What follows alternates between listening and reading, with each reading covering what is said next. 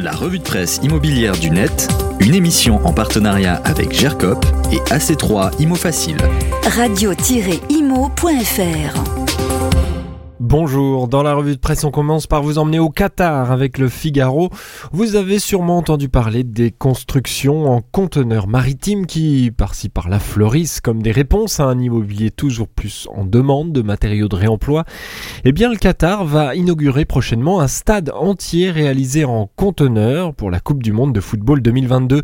Ce stade, le stade 974, est constitué justement de 974 conteneurs, nous indique le Figaro.fr. n'importe quel conteneur puisque bon nombre de ces boîtes ont permis d'acheminer des matériaux de construction pour la Coupe du Monde et l'ensemble permet aussi d'évoquer l'histoire maritime du pays et enfin son aspect industriel se marie parfaitement avec la proximité du port où ce nouveau stade est situé. À l'issue de la Coupe du Monde, il devrait être démonté pour être éventuellement remonté ailleurs et reconfiguré dans une version plus petite. Ce bâtiment signature sera aussi le premier stade que les amateurs de foot découvriront en atterrissant au Puisqu'il est tout proche donc de l'aéroport international. Un bâtiment gigantesque monté par le cabinet d'architectes espagnol Fenwick Iraberen Architects un bâtiment comme une réponse aux nombreux procès en surconsommation et en désastre écologique que le Qatar traîne avec ses stades climatisés pour la Coupe du Monde 2022, c'est à lire dans le Figaro. Celui qui fait le tour de la presse cette semaine, c'est le président de la FNIM, Jean-Marc Torolion, et notamment chez nos confrères de Capital.fr, il estime dans un entretien que l'incroyable frénésie immobilière qui touche les acheteurs depuis plusieurs mois ne sera pas durable.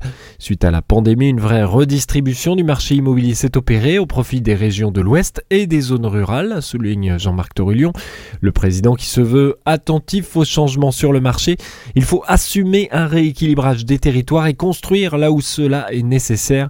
Il existe bien sûr des communes où les logements ne coûtent pas cher, on pourrait se dire qu'il n'y a qu'à loger les acheteurs dans ces logements vacants, mais encore faut-il leur proposer des services publics et des transports pour les attirer. Pour pallier la pénurie de logements, Jean-Marc Torolion croit donc qu'il faut aussi passer par une densification des villes existantes. Une vision pragmatique, un entretien à lire sur capital.fr. Enfin, on termine la revue de presse dans l'opinion qui s'attarde sur un marché qui ne souffre plus de la crise, le marché de l'immobilier de luxe. Brexit oblige, Paris s'impose plus que jamais dans l'immobilier de prestige. Elle caracole en tête des villes les plus chères du monde, soufflant ainsi la place que trustait historiquement Londres.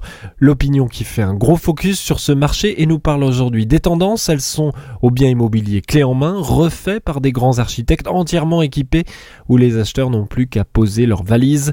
On parle aussi de la domotique mais pas de la télécommande qui permet de baisser les stores. Le quotidien revient sur les grandes tendances à base d'écran qui mêlent services de streaming, télétravail et centralisation des services de la maison.